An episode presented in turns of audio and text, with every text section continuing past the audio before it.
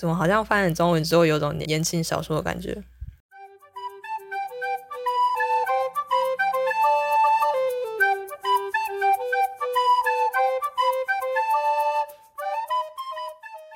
大家好，欢迎来到百合研究室，我是洛谷。今天呢，要来讲一点比较硬的东西，就是影响后来的百合文化很深的日本 S 文化。其实今天讲这个，我有点害怕，因为因为这实在是太小众了。但总之总之，我就来讲讲看。那所谓的 S 文化到底是指什么呢？S 是从英文的 sister 来的，就是 sister 的首字母。然后它是特指日本二战前的女学生之间的强烈的关系。那常见的 S 关系呢，就是女学生跟女学生，尤其是高年级生跟低年级生，还有女学生跟女老师的关系也蛮常见的。至于说为什么会有 S 文化呢？就是那个时代的女学生不被允许自由恋爱，所以与其说你去跟学校外面的男生在一起，你还不如就就近跟学校的同性，你身旁的同性在一起。然后他们的父母也觉得这样比较好。反正他们毕业之后离开学校还是要嫁人。那接着我想要来介绍一下 S 文化的代表作，是大正时代的吉屋幸子的《花物语》。这本书在当时还被称作是女学生的圣经，不觉得很厉害吗？那这本目前没有中译本，我之前因为很想看，我就去记忆国屋的网站订了原文版。但因为这本是大正时代的作品嘛，所以用的日文也是大正时代的日文。结果我看了超久，我看了我看了快一年还没有看完。总之，它是由。五十四篇短篇小说集结而成的，会叫做《花物语》，是因为它每一篇的名字都是一朵花的名字。这边稍微念一下，我觉得内容很贴贴的故事好了。比如说有一篇叫做《郁金樱》，郁金就是郁金香的郁金，然后樱是樱花的樱。这篇故事的主角是一位刚搬进女校宿舍的女学生。她的室友是比她大一个学年的学姐，然后他称呼她为 C 拉欧内桑嘛，就是 C 拉姐姐大人。对，那时候的女学生通常都会这么称呼高年级的学姐。总之，这个女学生呢，她有一天在上折纸课的时候，她发现她折得很烂。上完课之后，她回到宿舍，她还是一直坐在书桌前练习。却还是折不好，她觉得非常沮丧。可是已经到了晚上要就寝的时间了，于是她就想说：“算了，明天再来折好了。”她就上床睡觉了。然而她隔天早上起床，却发现他书桌上多了一只折了非常完美的纸鹤。他高兴地捧起那只纸鹤，像一个急于炫耀的小孩。把那只纸鹤推到他的室友，就是他的学姐面前，然后说：“你看，这一定是神明给我的。”然后那位学姐就脸红了。大家不觉得这里非常的尊吗？后来呢，某一天晚上，这位女学生醒来，然后发现对面的床上没有人在，于是他就紧张的四处观望，最后发现在阳台上，对他们他们的房间外面有阳台。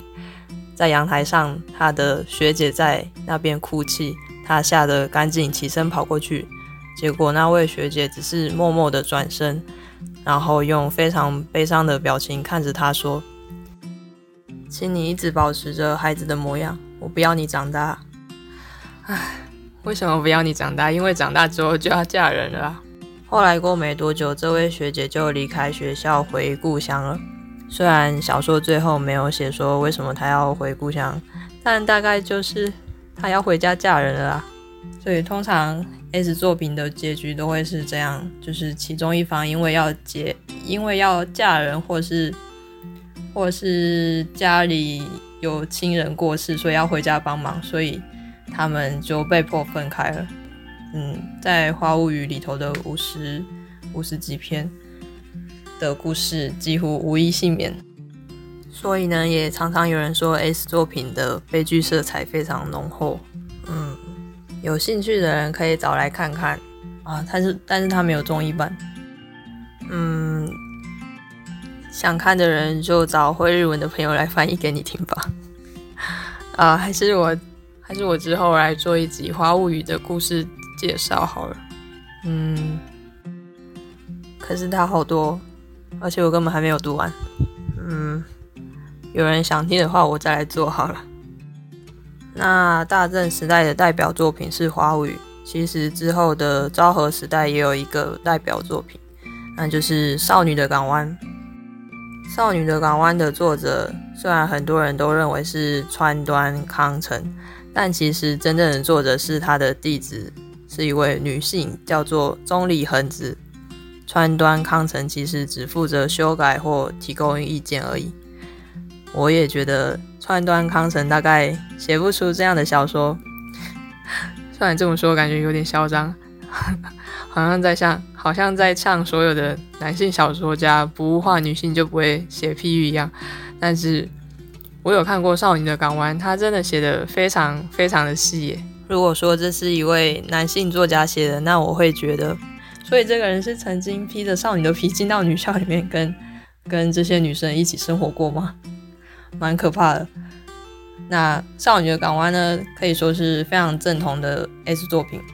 里头一开始就有开宗明义的写到所谓的 S 关系，比如说第一页他就写到高年级生跑去看新生入学，然后像选妃一样说那个孩子长得好可爱，那个长得好漂亮，那个长得好圆润之类的。而主角刚好是长得特别可爱的那位。于是他开学第一天就被两位学姐盯上。他收到了两封由学姐送来的信。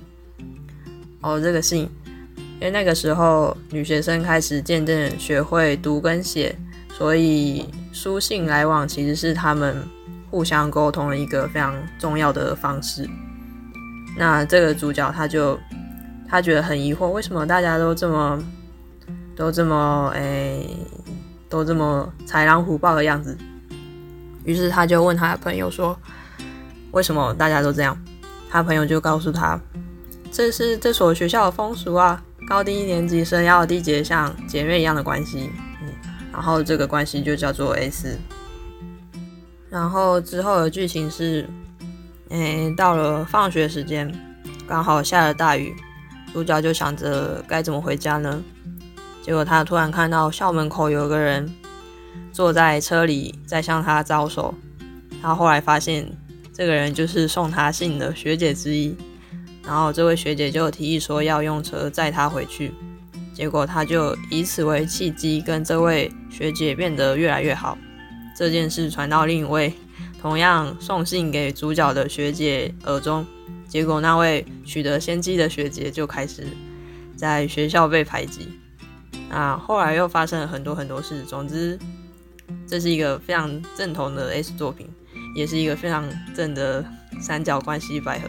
然后这个好像也没有综艺版呢，但是它的原文非常好读，所以非常推荐会日文的朋友可以去读一读。它里头常常会出现那种令人怀疑这真的是在那个年代里面写出来的吗的那种台词，就是就是非常露骨诶。比如说，比如说我我念几句好了，诶，比如说。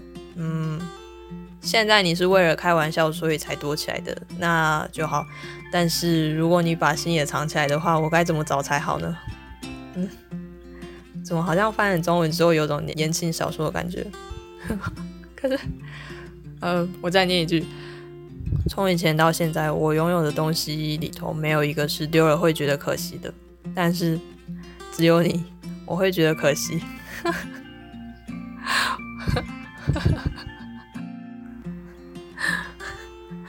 对不起，应该应该不是翻译中文的问题，是我把它念出来的问题。怎么念出来感觉特别肉麻？但是我那时候看的时候，真的觉得非常的棒。就请有兴趣的人可以去找来看一看。那讲完大正昭和时代的 S 代表作品，接着来讲一下 S 关系的特征好了，有蛮多的。首先呢是。少女之间的一对一关系，就是你不能同时爱两个人，然后是把对方当做独一无二的存在，不能跟其他人要好，并且要互相帮助、互相促进对方的成长。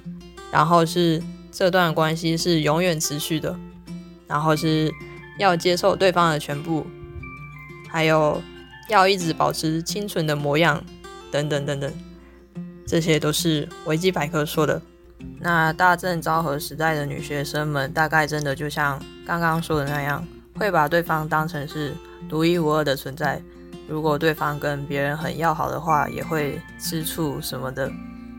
然后刚刚也有说到，这样的关系非常容易在其中一方或是双方毕业之后就结束。但我也有看过有书上写说，有些人会在毕业之后，甚至嫁人之后，还保持着友好的关系。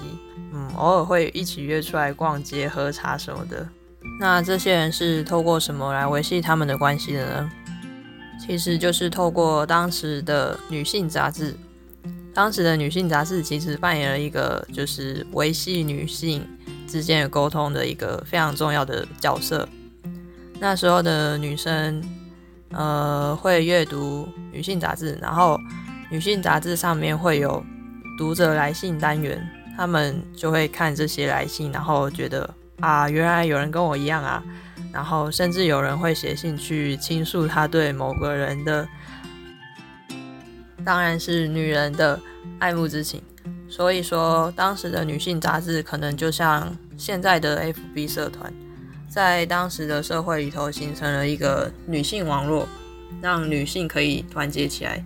可是很可惜的是，这些杂志后来都因为战争的关系，所以就没落了。那好像扯得太远了。哎，就是 S 特征，这些 S 特征呢，其实也或多或少影响到了后来的百合作品。虽然有些特征已经应该可以说是过时了吧，比如说一定要清纯。拜托，现在不清楚你的百合作品跟一拖拉苦好不好？虽然我很想继续讲下去，但是我已经录了十几分钟了，所以所以剩下的就下次再说吧。其实为什么我要讲这个主题哈？是因为是因为我的我之前有一个报告就是在做这个，但是。但是它好难讲的，很有趣哦。我该怎么收尾呢？总之，嗯，今天就先到这边啦。有任何问题都欢迎上 IG 留言给我们。那我们下次见，拜拜。